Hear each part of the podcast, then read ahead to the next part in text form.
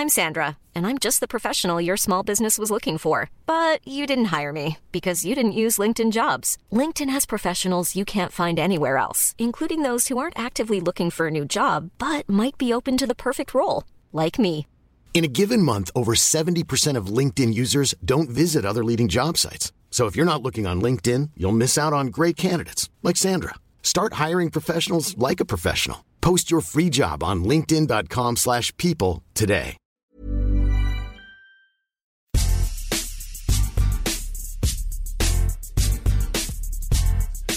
Thierry Henry, André Iniesta, David Beckham, Steven Gerrard, j'en passe et des meilleurs, tous ces grands joueurs ont un point commun, ils n'ont jamais remporté le ballon d'or. Et pourtant, ils auraient pu, ils auraient peut-être dû même, pour certains. Lequel est le meilleur, le plus grand à ne jamais avoir reçu la prestigieuse distinction? Difficile de se prononcer, me direz-vous, mais nous allons quand même essayer. Je suis Adrien Yo, vous écoutez le podcast Qui c'est le plus fort? Et nous allons nous interroger aujourd'hui sur le meilleur joueur à ne jamais avoir eu le ballon d'or. Pour m'accompagner, Thierry Marchand, responsable du service étranger à France Football, ainsi que Laurent Vergne, Maxime Dupuis et Martin Mosnier, journalistes à Eurosport. Salut messieurs Salut Adrien. Salut Adrien. Salut à tous. Ce podcast est à retrouver sur toutes les bonnes plateformes d'écoute, de Deezer à Spotify en passant par Acast ou Apple Podcast. N'hésitez pas à nous donner 5 étoiles et à vous abonner, comme ça vous recevrez les nouveaux épisodes directement sur votre smartphone. Alors messieurs, pour commencer, qui avez-vous choisi en un mot? On commence par notre invité, Thierry. Euh, comme disait Thierry Roland, euh, un, un, un, étant toujours un bon Thierry, j'ai choisi Thierry Henry. Très bien. Laurent Vergne? Moi j'ai choisi Paolo Maldini. Martin Don Andrés Andrés Iniesta. et Maxime Ben, moi, j'ai choisi un joueur qui aimait beaucoup Thierry Roland. Il me semble que la fois il l'avait rencontré, il en avait pleuré à l'antenne. euh, c'est Ferenc Puskas. Quatre joueurs différents et il y en a d'autres, on va le voir. Euh, Thierry, euh, Thierry Henry, c'est vrai que c'est, on en a souvent parlé hein, dans, les, années 2000 comme étant un des joueurs français, notamment qui n'avaient jamais reçu le Ballon d'Or. Est-ce que ça a été une injustice ou pas? Pourquoi euh, toi, Thierry Henry, selon toi, aurait dû recevoir le Ballon d'Or et surtout en quelle année? Euh, injustice, en tout cas, il l'a vécu comme tel, ça je peux vous le dire. Euh, il, a, il a trouvé particulièrement euh, injuste le fait de ne pas le gagner. Et, et il y a eu une année plus qu'une autre, probablement, où il aurait pu, où il aurait dû le gagner, c'est 2006. Pourquoi 2006 Alors, évidemment, c'est l'année où il gagne rien, mais c'est l'année où il arrive partout en finale. C'est l'année où il arrive en finale de la Coupe du Monde, c'est l'année où il arrive en finale de la, de la Ligue des Champions avec Arsenal qui sera la, seule finale de Ligue des Champions d'Arsenal. C'est une année, je pense, où, il atteint la, la plénitude absolue. C'est vraiment le Thierry Henry qui euh, se dit qu'il qu peut faire gagner, en plus, euh, Arsenal à lui tout seul, qui peut faire gagner l'équipe de France à lui tout seul. Il est resplendissant, il est devenu en quelques années, euh, non pas une idole, mais une icône d'Arsenal, d'un club qui, aujourd'hui encore, lui voue un culte absolu. Euh, alors, moi, j'aime pas les ballons d'or sur l'ensemble de leur carrière parce que ça veut rien dire. Euh, sinon, c'est dévoyer le principe du ballon d'or. Un ballon d'or, il s'obtient sur une année, sur les performances d'une année. Et quand je dis une année, c'est pas une saison, c'est vraiment une année civile. Et, et, et cette année-là, moi, j'ai trouvé que Thierry Henry était resplendissant. Et ce qui me fait d'autant plus voter Thierry Henry cette année-là, c'est le nom du vainqueur, c'est-à-dire Fabio Cannavaro pour lequel j'avoue que j'ai un peu de mal quand on sait euh, tout ce que Cannavaro a charrié derrière lui, euh, notamment du côté de Parme. J'ai un peu de mal, j'ai un peu de mal. J'aurais préféré que ce soit Buffon tant qu'à faire. Je le, trouvais, euh, je, le trouvais plus méritant à ce niveau-là. Le nom de Cannavaro me, va moins bien et pour cette raison aussi, j'aurais voté Thierry Henry. Thierry Henry qui a également fini deux autres fois sur le podium, hein, deuxième en 2003 mmh. et quatrième en, en 2004. Euh, mmh. Messieurs, Maxime, c'est. Ouais. Bah, c'est intéressant ce que dit Thierry parce que moi j'ai un, un, souvenir très marquant de Thierry Henry. Euh, alors je ne sais plus, pour être honnête, si, si c'est 2003 ou 2004 justement. Et c'est à la fin d'un match d'équipe de France euh, au mois de novembre au Stade de France en zone mixte et il y a un confrère qui lui pose une question sur le Ballon d'Or. Il dit alors le Ballon d'Or, etc. Et là, on sent qu'il devait déjà savoir que ce n'était pas lui, et on sent qu'il est touché par, le fait de ne pas l'avoir gagné, parce qu'il estimait que c'était lui. C'est au moment, en plus, c'est Nedved, c'est Shevchenko, au moment où le poids des pays de l'Est pesait très fort dans les votes à ce moment-là. Et il avait, c'est ce que dit Thierry, il était vraiment touché de ne pas l'avoir parce que, encore une fois, il est conscient de ce que représente l'histoire du football et que gagner une Coupe du Monde, c'est fantastique, gagner un championnat d'Europe, c'est fantastique, une Ligue des Champions aussi, mais euh, un ballon d'or, c'est quand même pas mal pour vous installer très haut dans la hiérarchie. Euh, moi, Adrien, si je peux prendre la main, euh, pour moi, Thierry Henry, c'est peut-être parmi ceux qui n'ont pas eu le ballon d'or, celui qui réunissait le plus de, critères de ballon d'orisables. attaquant, marque des buts, il a un coefficient de spectacularité, je vais y arriver, qui a, été assez, qui est assez énorme. Euh, sa limite à Thierry Henry, c'est peut-être qu'il n'a pas été l'élément moteur de son équipe au moment où il a gagné les trophées les plus importants de sa carrière. La Ligue des Champions avec le Barça, évidemment, euh, France 98 et, même l'Euro 2000, où il est, euh, malgré tout, c'est quand même Zidane hein, qui, est, le chef d'orchestre de cette, de cette équipe-là. Et comme l'a très bien dit Thierry, il perd les, finales qu'il ne faut pas perdre en 2006. Donc c'est injuste, mais, mais voilà, ça, ça peut s'expliquer comme ça aussi. Après, la saison 2003-2004, euh, on se rappelle, c'est la saison des Invincibles. Euh, il finit euh, sous leader européen. C'est quand même aussi une grosse, une grosse saison de sa part. Attention, parce que c'est une saison. C'est une saison. Hmm. C'est ça qui le dessert, du coup? Je pense. Hmm. Je pense qu'il ne faut, jamais oublier ce critère du Ballon d'Or qui est le principe de, contrairement aux autres trophées qui peuvent exister partout ailleurs, qui est le principe de l'année civile et non pas de la saison. Et je pense que si le Ballon d'Or avait été décerné euh, peut-être à, l'issue de la saison 2003-2004, peut-être Thierry Henry l'aurait-il eu. Peut-être l'aurait-il eu en 2004. Et, effectivement, Maxime a raison de, signaler qu'à ce moment-là, ceux qui le gagnent sont des, one-shots. Hein, Nedved, Shevchenko, euh, bon, ouais. Il n'y a, rien d'évident à faire de, ces joueurs-là des, ballons d'or par rapport à tout ce que représente Thierry Henry dans sa carrière. Euh, je pense que c'est là où il a le plus de frustration. C'est même pas 2006, parce que 2006, la Coupe du Monde, on sait, toutes les années de Coupe du Monde pèsent d'un poids énorme dans le vote des, jurés Ballon d'Or. Mais, plus que. Il, atteint, en 2006, ce qui me fait dire 2006 plutôt que 2003 ou 2004, qui sont des grandes années aussi de Thierry Henry, c'est justement le fait qu'il atteigne les finales. Le fait qu'il atteigne les finales, qu'il n'en gagne aucune, malheureusement, mais le fait d'atteindre des finales avec cette équipe de France-là, qui n'est plus l'équipe de France de 98 ou de 2000, qui est une équipe de France qui petit à petit s'est étiolée, qui n'a plus tout à fait les mêmes ressorts, qui n'a plus tout à fait les mêmes héros. Et c'est Arsenal qui est quand même, encore une fois, je le disais tout à l'heure, Arsenal, une finale de Ligue des Champions, c'est cette année-là. Et qui, sait ce qui se serait passé sans l'expulsion du gardien de but, la sortie de Robert Pires, euh, euh, voilà, la sortie d'Ian Sleman, au bout, d'un quart d'heure, change tout. La sortie de Robert Pires aussi. Et là, on se dit que, franchement, Thierry Henry, sur cette année-là, il n'a vraiment pas de bol. Voilà.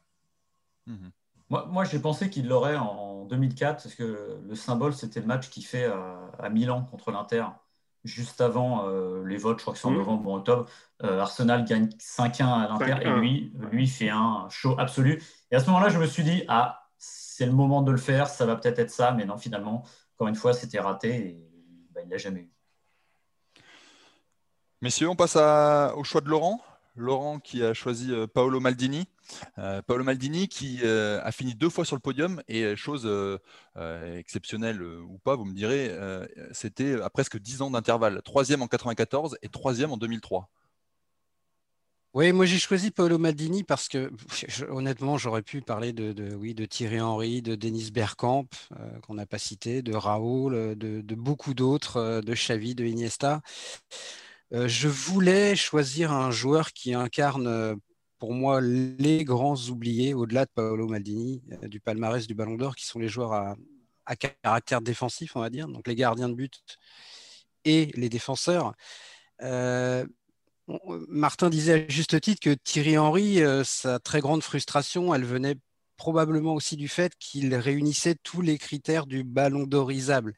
Euh, c'était un attaquant, il a gagné beaucoup de titres. Euh, il y a d'autres attaquants qui l'ont pas eu, mais lui en plus il était plus buteur que quelqu'un comme Denis Bergkamp par exemple, donc il, avait vraiment tout pour lui. Paolo Maldini, lui, il avait quasiment rien pour lui puisqu'il est défenseur, même si je pense que c'est un des plus grands défenseurs de l'histoire et qu'il a incarné plein de choses dans ce jeu, plein de valeurs, la longévité, euh, la fidélité à un club. vous allez me dire, on s'en fout complètement dans l'histoire du Ballon d'Or et dans au moment de voter, et c'est très vrai. Mais quand même, voilà, Maldini, c'est une carrière exceptionnelle. Euh, c'est beaucoup, beaucoup de titres.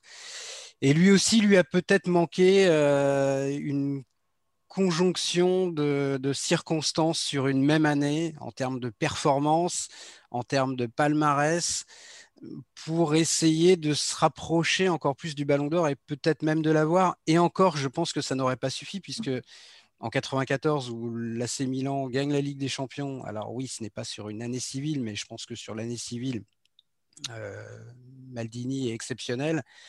Le Milan écrase le Barça en finale de la Ligue des Champions et l'Italie euh, passe à une séance de tir au but euh, du titre mondial. Mais même si l'Italie avait été championne du monde, de toute façon, c'est Baggio qui aurait eu le ballon d'or, puisqu'il il termine devant Maldini cette année-là. Il est deuxième, Maldini troisième, si je ne me trompe pas.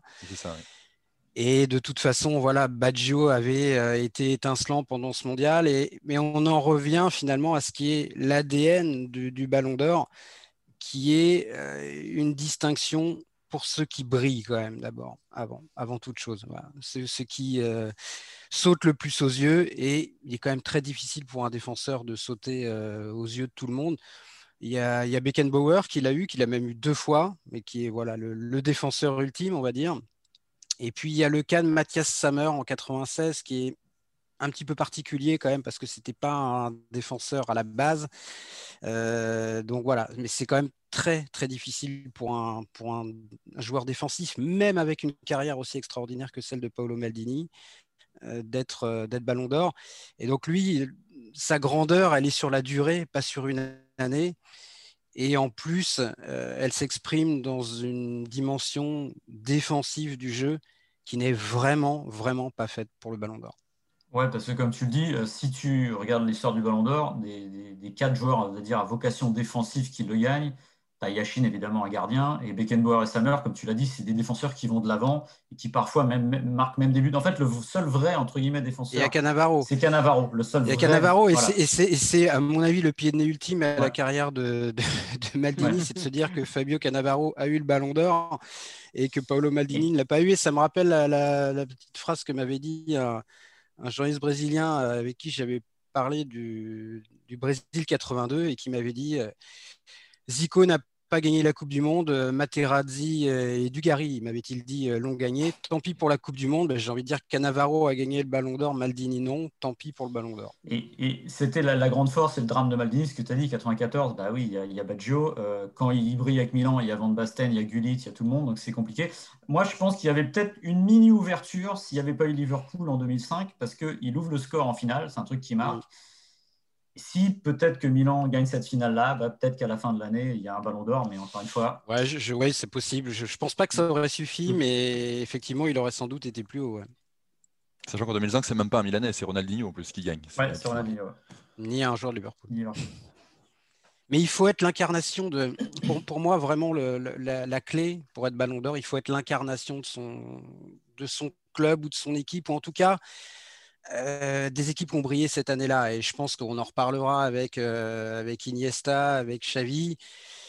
Hum, si on n'est pas euh, l'incarnation absolue de la réussite collective, c'est difficile d'avoir le ballon d'or et c'est ce qui a, à mon avis, pénalisé les Espagnols, par exemple, qui n'étaient pas l'équipe de Iniesta ou l'équipe de Xavi ou l'équipe de, de, de Casillas, c'était un peu l'équipe de tout le monde. Euh, voilà, les Bleus en 84, c'était les Bleus de Platini. Ça ne veut pas dire qu'il était tout seul, mais il était cette incarnation-là. Le Barça, Messi l'incarne comme Ronaldo a incarné ses équipes.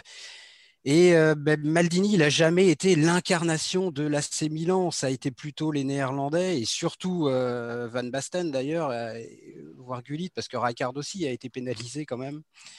voilà, donc c'est un peu le problème.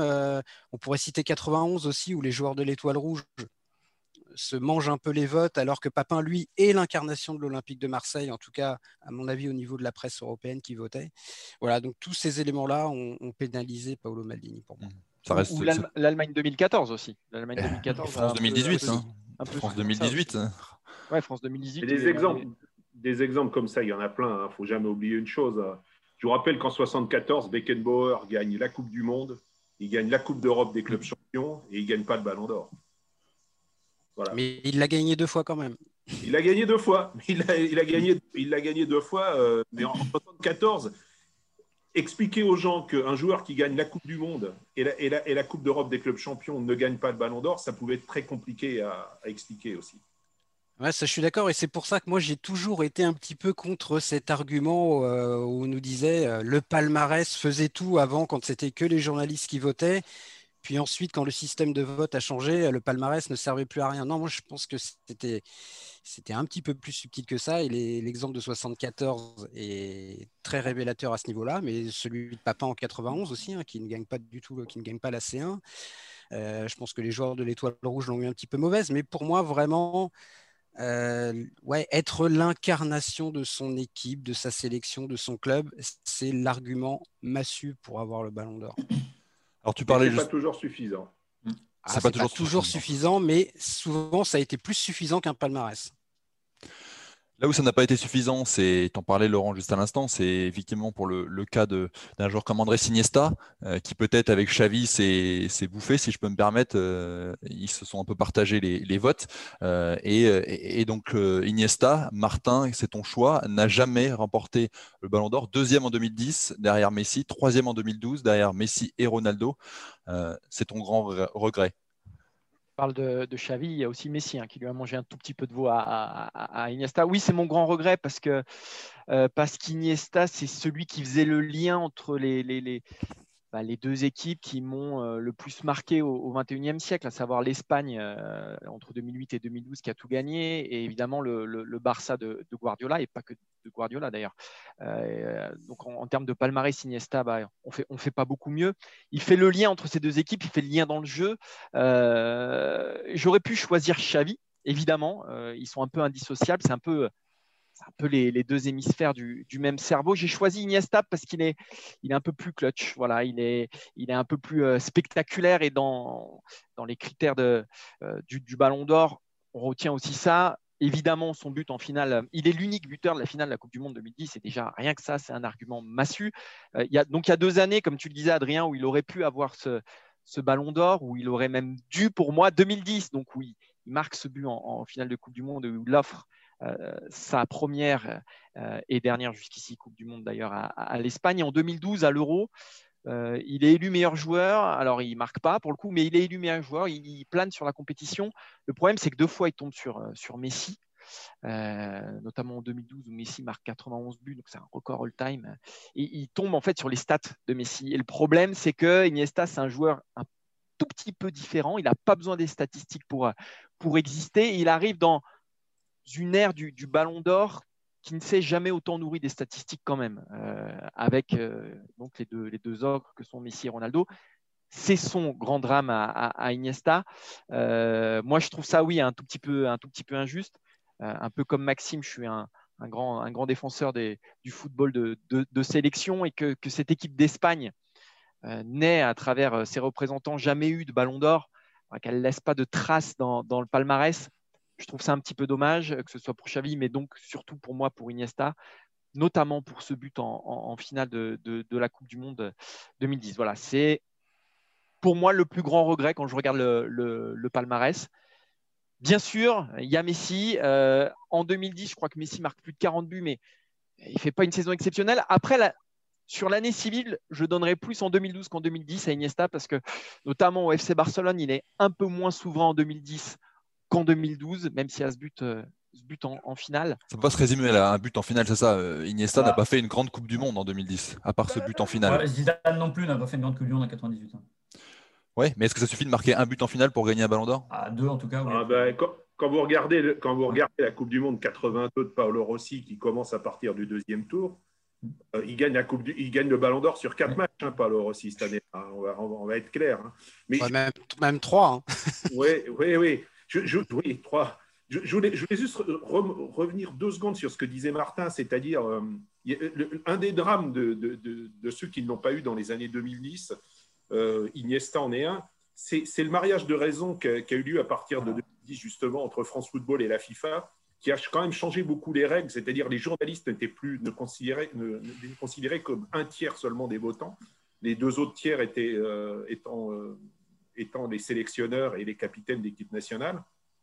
Et ça a énormément changé la donne parce qu'en en, 2010, le seul vote des journalistes avait attribué le ballon d'or à Wesley Snyder. Il ne faut pas oublier une chose, Wesley Snyder, vainqueur, triplé avec l'Inter en 2010 et, finaliste de la Coupe du Monde cette même année-là, dont il est euh, en même temps meilleur buteur et meilleur passeur. Donc euh, l'année de Wesley Snyder en 2010, elle est exceptionnelle.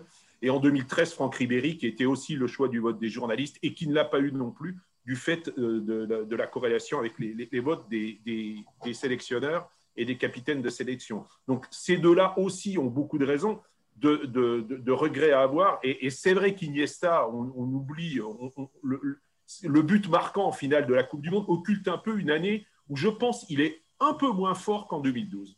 Hmm. Mais je pense bah, on sait qu'il a, il a, perdu, euh, il a perdu un de ses amis à l'été 2009. il le raconte dans son autobiographie où il dit que voilà, ça l'a, ça l'a quand même marqué. Il a eu un peu de mal à, s'en remettre. Mais aussi Iniesta, c'est aussi parce que tu parlais d'incarnation, Laurent. Je pense que bah, avec Xavi toujours, hein, parce que ces deux-là, euh, on peut pas parler de l'un sans l'autre. C'est ceux quand même qui incarnent le mieux l'ADN du Barça et, et, de cette Espagne, de cette petite révolution et de ne pas les voir euh, ni l'un ni l'autre dans, bah, dans, le, dans le palmarès du Ballon d'Or. Voilà, moi c'est. je, pense que pour 2010 en tout cas, le plus gros problème de, d'Iniesta, c'est pas Messi pour le Ballon d'Or, c'est la grandeur collective de l'Espagne. Mmh. Ah, j'ai, le, classement de 2010 là. Iniesta deuxième, Xavi troisième, Casillas septième, David Villa huitième, Xabi Alonso 10e, euh, Carles Puyol 11e. On a six Espagnols, donc plus de la moitié de mm. l'équipe d'Espagne, dans les 11 premiers du Ballon d'Or. Et quand on regarde la différence, euh, elle n'est pas gigantesque entre Messi et Iniesta.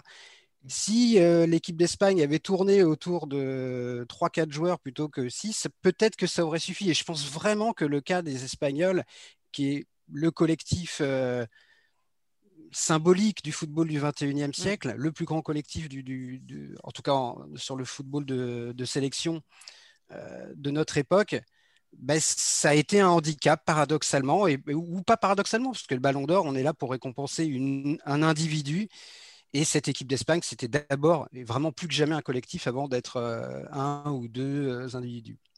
Tu, parlais de son ami euh, qui était décédé en 2019, c'est euh, en, 2009, c'est le maillot qu'il porte d'ailleurs quand il marque le but, quand il retire ses yarkés. Et pour ajouter quelque chose, justement ce que disaient Thierry et Laurent sur le, mode de scrutin et tout ça, euh, moi je me souviens que le vote des journalistes, alors déjà c'est Snyder numéro un, mais surtout les journalistes ne mettent pas Messi sur le podium.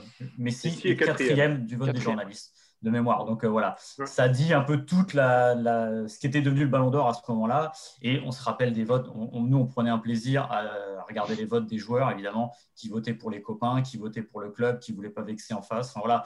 Donc c'est vrai que, alors je dis pas que les journalistes sont. Mais ça, pour moi, ça a quand même toujours existé. Enfin, moi, je me souviens dans les années 80 d'un journaliste luxembourgeois qui, Robin Langars Quasiment toujours un luxembourgeois en cinquième euh, de, de, son vote du Ballon d'Or. Oui, mais là, le, poids, Là, c'est vraiment le poids qu'il y avait justement le, tiers, tiers, tiers, c'est-à-dire que tu regardais, c'était presque caricatural. Et justement, 2010, c'est vraiment ça, c'est Snyder qui est élu par les journalistes et Messi. Alors regarde, Messi qui serait deuxième par les journalistes à 2-3 points de, pourcentage à côté, mais là, il n'était même pas sur le podium, c'était assez marquant. Enfin, là, le paradoxe, c'est que on est journaliste, mais on a un journaliste qui défend encore un autre joueur pour 2010. Ni Messi, c'est pas Snyder. je, rappelle, je rappelle par rapport à ce que tu disais, Laurent, que, que les votes pour euh, Robbie Langers euh, du luxembourgeois ou, de, ou du, du chypriote pour Kayafas, ça n'existe pas, puisque désormais on, on, on finit des listes oui, mais ça existait dans les années 80, du temps où les, journalistes étaient les seuls à bien Sûr, bien sûr, bien sûr, bien sûr, mais ça ça, ça donnait pas le nom du vainqueur. Hein, non, évidemment, mais,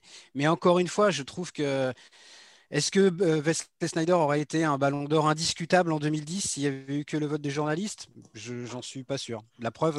Autant, euh, autant, que Modric, à mon sens. Ouais. Ouais, un petit peu aussi. Ouais. D'ailleurs, si je dis pas de bêtises, les trois derniers ballons d'or d'année de Coupe du Monde n'ont pas récompensé le mm. vainqueur, ce qui était euh, quasiment tout le temps le cas avant. Alors évidemment, quand c'était des Européens qui gagnaient, euh, c'est pour ça que Igor Belanov a pu l'avoir en 86, mais euh, Mataos en 90, mm. Paolo Rossi.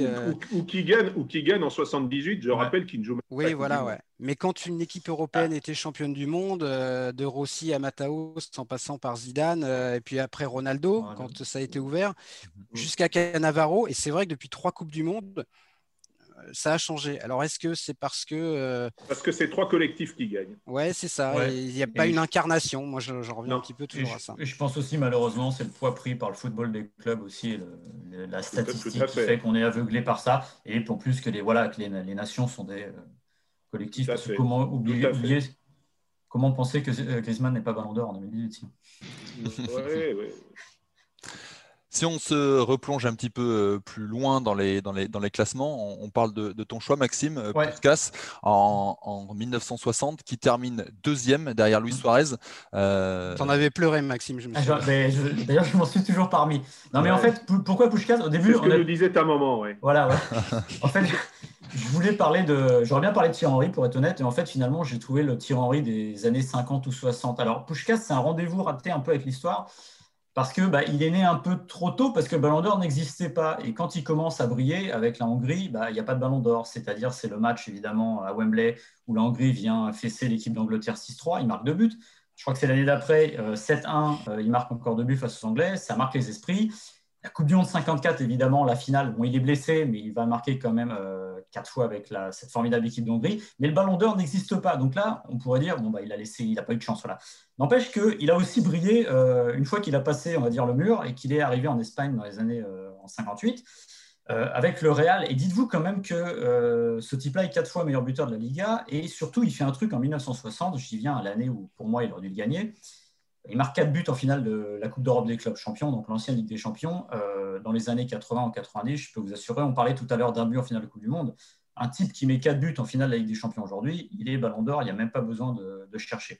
Ben, lui, il ne l'a pas eu parce qu'il n'a pas eu de peau non plus, il jouait avec Di Stefano. Et je pense qu'il y a peut-être aussi une époque où euh, il a 84, 85 sélections, il marque 84 buts, il a quasiment un ratio d'un but par match partout où il est passé mais peut-être qu'on donne aussi un peu plus de valeur au numéro 10 à l'époque, comme Copa, comme Di Stefano.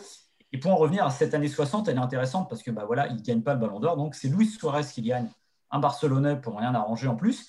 Et alors je me suis un peu penché dans les votes pour essayer de comprendre. Euh, et ce qui est drôle, c'est que bah, il a plus de premières voix que Suarez à l'époque. Il en a 5, Suarez en a 4. Il y a que 19 votants. Mais ce qui va le perdre, c'est qu'il euh, y a 19 votants et il n'aura que 12 nominations. Alors, je n'ai pas exactement le, décompte absolu, mais on peut imaginer quand même que les Bulgares, euh, les Soviétiques n'ont pas forcément voté pour lui parce qu'il avait passé le mur. en fait, il a été aussi victime de ça. Je pense que dans les années 2000, un joueur comme ça qui marque 4 buts, avec le poids pris par les pays de l'Est, aurait largement gagné son ballon d'or. Donc moi, j'y vois surtout avec Ferenc Puskás une sorte d'injustice un peu à la Thierry Henry parce que finalement, il n'est jamais vraiment là au bon moment. Il est hyper régulier et on finit pratiquement à oublier sa grandeur parce qu'il y a toujours un truc qui ne marche pas, qui, qui, qui l'efface un petit peu. Il a un prix maintenant qui décerne le plus beau but. c'est vrai que c'est léger. Euh, J'ajoute qu'il met, il met un autre triplé en finale de Ligue des Champions, enfin Coupe des Champions, mais celle-là, elle est perdue contre Benfica. Est-ce que Pushkas aurait eu le Ballon d'Or en 54 euh, si la Hongrie avait été ben, championne Je ne suis pas certain. Je pense que ça aurait été Coxis peut-être. Ou, euh, ou un Allemand, je sais pas. Non, non, mais c'est intéressant. Mais c'est vrai que l'année 60 me fait dire que bah, tu te dis, alors peut-être que c'est aussi le poids à l'époque de la Coupe d'Europe des clubs champions qui n'a pas le même qu'aujourd'hui. Suarez gagne avec le Barça la, Liga, il y a peut-être de ça aussi. Et c'est vrai que ces accomplissements, quelqu'un qui arrive en 2020, qui regarde ces accomplissements, se dise mais comment ce type-là n'a pas gagné? Parce que c'est un peu comme Thierry Henry finalement, il coche toutes les cases, il est attaquant, il marque beaucoup, il marque dans les moments importants, mais N'oubliez pas une chose, c'est les, critères d'alors hein, des journalistes dans les années 50 n'étaient pas du tout les mêmes je rappelle toujours que le premier ballon d'or, c'est Stanley Matthews. Euh, mm. Stanley Matthews, c'est l'exemple type du ballon d'or sur l'ensemble de sa carrière. Il, ne récompense que l'ensemble d'une carrière et non pas une année euh, spéciale. Cette année-là, il ne gagne même pas la Cup euh, avec Blackpool. c'est plutôt. c'est l'ensemble d'une carrière qui a compensé pour Stanley Matthews. Ça aurait pu, ça aurait pu être faire une pousse-casse. Euh, il, y a eu, il y a eu ensuite, effectivement, il était barré par Di Stefano. Je rappelle que aussi Di Stefano, il y a eu un règlement un peu unique qui, à ce moment-là, qui était euh, le Ballon d'Or ne peut pas gagner, ne peut le titre de Ballon d'Or ne peut pas être mis en jeu. C'est pour ça que Copa le gagne l'année suivante. Il y, a, tout un tas de choses qui, à ce moment-là, existaient et qui n'existent plus aujourd'hui, y compris dans la tête des jurés. Messieurs, Est-ce qu'il y a d'autres. Tu, parlais d'un, tu parlais d'un ballon d'or euh, un peu pour l'ensemble de sa carrière pour Stanley Matthews, un, qui l'a eu juste comme ça, euh, un ballon d'or d'honneur qui a été créé plus récemment, c'est, Pelé, qui l'a eu en, 2014. Il y, a, eu, il y, a eu, trois ballons d'or d'honneur. Il y a eu Pelé, Di Stefano et Maradona. Est-ce que parmi tous les noms que vous m'avez donnés, est-ce qu'il y a d'autres noms que, qui vous tiennent à cœur? Et on parlait de 2018 des, des, Français. Euh, avec toi, Maxime, tu disais Griezmann. Est-ce qu'il y a d'autres, d'autres joueurs? Moi, c'est surtout des années souvent, c'est des, regrets sur des années. Euh, des gens, on, se demande, c'est ce que dit Laurent, voilà, il y a toujours des critères divers et variés, mais à 92, que ce soit Pastelschoff, que ce soit Van Basten, par exemple. Moi, j'adore Van Basten, donc c'est formidable, mais sur l'année, il n'y avait pas photo. J'ai un grand, un grand regret. J'ai deux grands regrets, à deux années d'intervalle. Que Papin l'a eu en 91, ça tu regrettes? Non, ça je ne regrette pas, ça va très bien. 99 euh, avec David Beckham, parce que j'estime que, vu ce que fait Manchester United, j'arrive toujours pas à comprendre. Mais c'est un peu les prémices, on va dire, de ce qu'on verra après. C'est-à-dire qu'il y a un collectif qui est quand même très fort, et on récompense un soliste euh, qui est Rivaldo. J'avoue que j'ai eu du mal avec euh, cette décision-là et comme évidemment la. Louis, Louis Van Gaal aussi a eu beaucoup de mal avec cette décision-là, je peux te le dire. Mmh. Ah oui. Après, il a, il a, dû, il a dû scoltiner de garçon à Barcelone euh, et, ah. et, et, ça ne s'est pas bien passé. Ah le Ballon d'Or a changé beaucoup de choses dans la tête. Bon bah de, double regret alors. Et j'ajouterais évidemment Zidane 2000 parce que alors là, évidemment, il y a ce coup de tête là et c'est marrant de reparler parce qu'il y avait le critère du fair play. Mais euh, enfin, Figo. 2006, tu veux dire Non, non, non, 2000. Parce que Figo, il fait super année avec euh, évidemment. Euh, non, mais le coup de tête, c'est 2006. Non, non, le coup de tête contre Hambourg. Des champions. Hambourg, justement, de, fin de saison. Ah, d'accord. Voilà.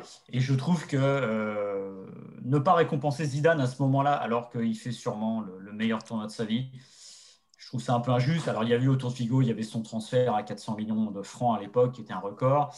Ouais, c'est vraiment mes, grands, mes deux grands regrets, c'est vraiment euh, David Beckham sur une année, je dis bien, c'est Beckham et Zidane 99-2000. Thierry, toi, tu me parlais en, avant, en préparant l'émission de, Steven Gerrard. Oui, oui, Steven Gerrard, là aussi sur l'ensemble de sa carrière, mais plus particulièrement en 2005. Euh, tout, ce que, tout, ce que, peut représenter Steven Gerrard euh, pour Liverpool et pour le foot anglais, voilà, moi j'aurais aimé, j'aurais aimé le voir au milieu des années 2000 soulever le ballon d'or. Et j'ai un autre regret qui n'est qui, qui, pas définitif, celui-là, c'est Manuel Neuer. Euh, pour moi, le meilleur gardien de l'histoire, euh, et, d'assez loin. Euh, il ne l'a pas eu en, en, 2000, en 2014. j'aurais aimé, j'aurais aimé parce que c'est un gardien exceptionnel. Je pense que s'il y avait eu un ballon d'or cette année, il aurait été largement prétendant et, possiblement sur le podium. Et je désespère pas de le voir un jour remporter le Ballon d'Or parce que, non pas pour l'ensemble de sa carrière, mais pour tout ce qu'il fait tous les ans. Il a eu, un gros moment de moins bien euh, jusqu'à l'année dernière. Il est revenu à un, niveau exceptionnel.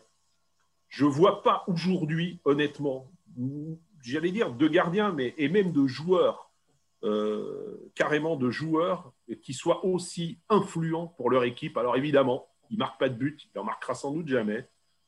Mais quel joueur Et quel joueur dans la finale Et quel joueur pendant le Final 8 euh, à Lisbonne? Pour moi, pour moi c'est largement un ballon d'or. Largement, largement, largement. Moi, je rejoins tout à fait Thierry. Moi, j'allais te dire euh, Manuel Neuer aussi, aussi parce qu'il a révolutionné son poste. Euh, et ça, je trouve ça important aussi. Mais en 2014, on en revient à Iniesta Xavi. Je crois qu'il y a quatre Allemands dans le top 10 en 2014. Mm. Donc, euh, mais moi, j'aurais mis Manuel Neuer aussi et, Zidane 2000. Mais ça, c'est une blessure qui, ne se refermera jamais. Zidane. ouais, puis il y, a, la, enfin, Neuer paye évidemment le fait d'être un gardien de but. Et, et l'Italie 2006 et l'Allemagne 2014 sont des équipes championnes du monde qui ne sont pas portées par des individualités offensives incontestables et malgré tout, ça n'a pas suffi, puisque en 2006, c'est Canavaro qui a été euh, privilégié, et en, 2014, euh, on sait comment ça s'est terminé. Donc euh, même là, des, figures comme Buffon et, Neuer n'ont pas réussi à, décrocher la timbale. Donc ça ne me rend pas très optimiste pour les gardiens de but à l'avenir. Qu'il fasse un tournoi sans prendre de but, plus une Ligue des Champions sans prendre de but. Oui, ou arrêter quatre pénalties et faire une Ducadam en finale de Coupe du Monde, peut-être. Je pense que là, ça pourrait suffire. Et encore. Et encore. Et encore. Merci messieurs pour euh, votre participation à, ce podcast. Je rappelle que vous pouvez euh, nous noter 5 euh, étoiles et n'hésitez pas à nous laisser des commentaires également. Abonnez-vous si vous appréciez nos, nos, échanges pour recevoir chaque semaine les nouveaux épisodes directement sur votre smartphone. smartphone pardon. Merci Thierry, merci Laurent, Martin et Maxime également. bon vent, bonne journée, bonne Merci Adrien. Merci Adrien, salut. Salut. Ciao, ciao. Salut tout le monde.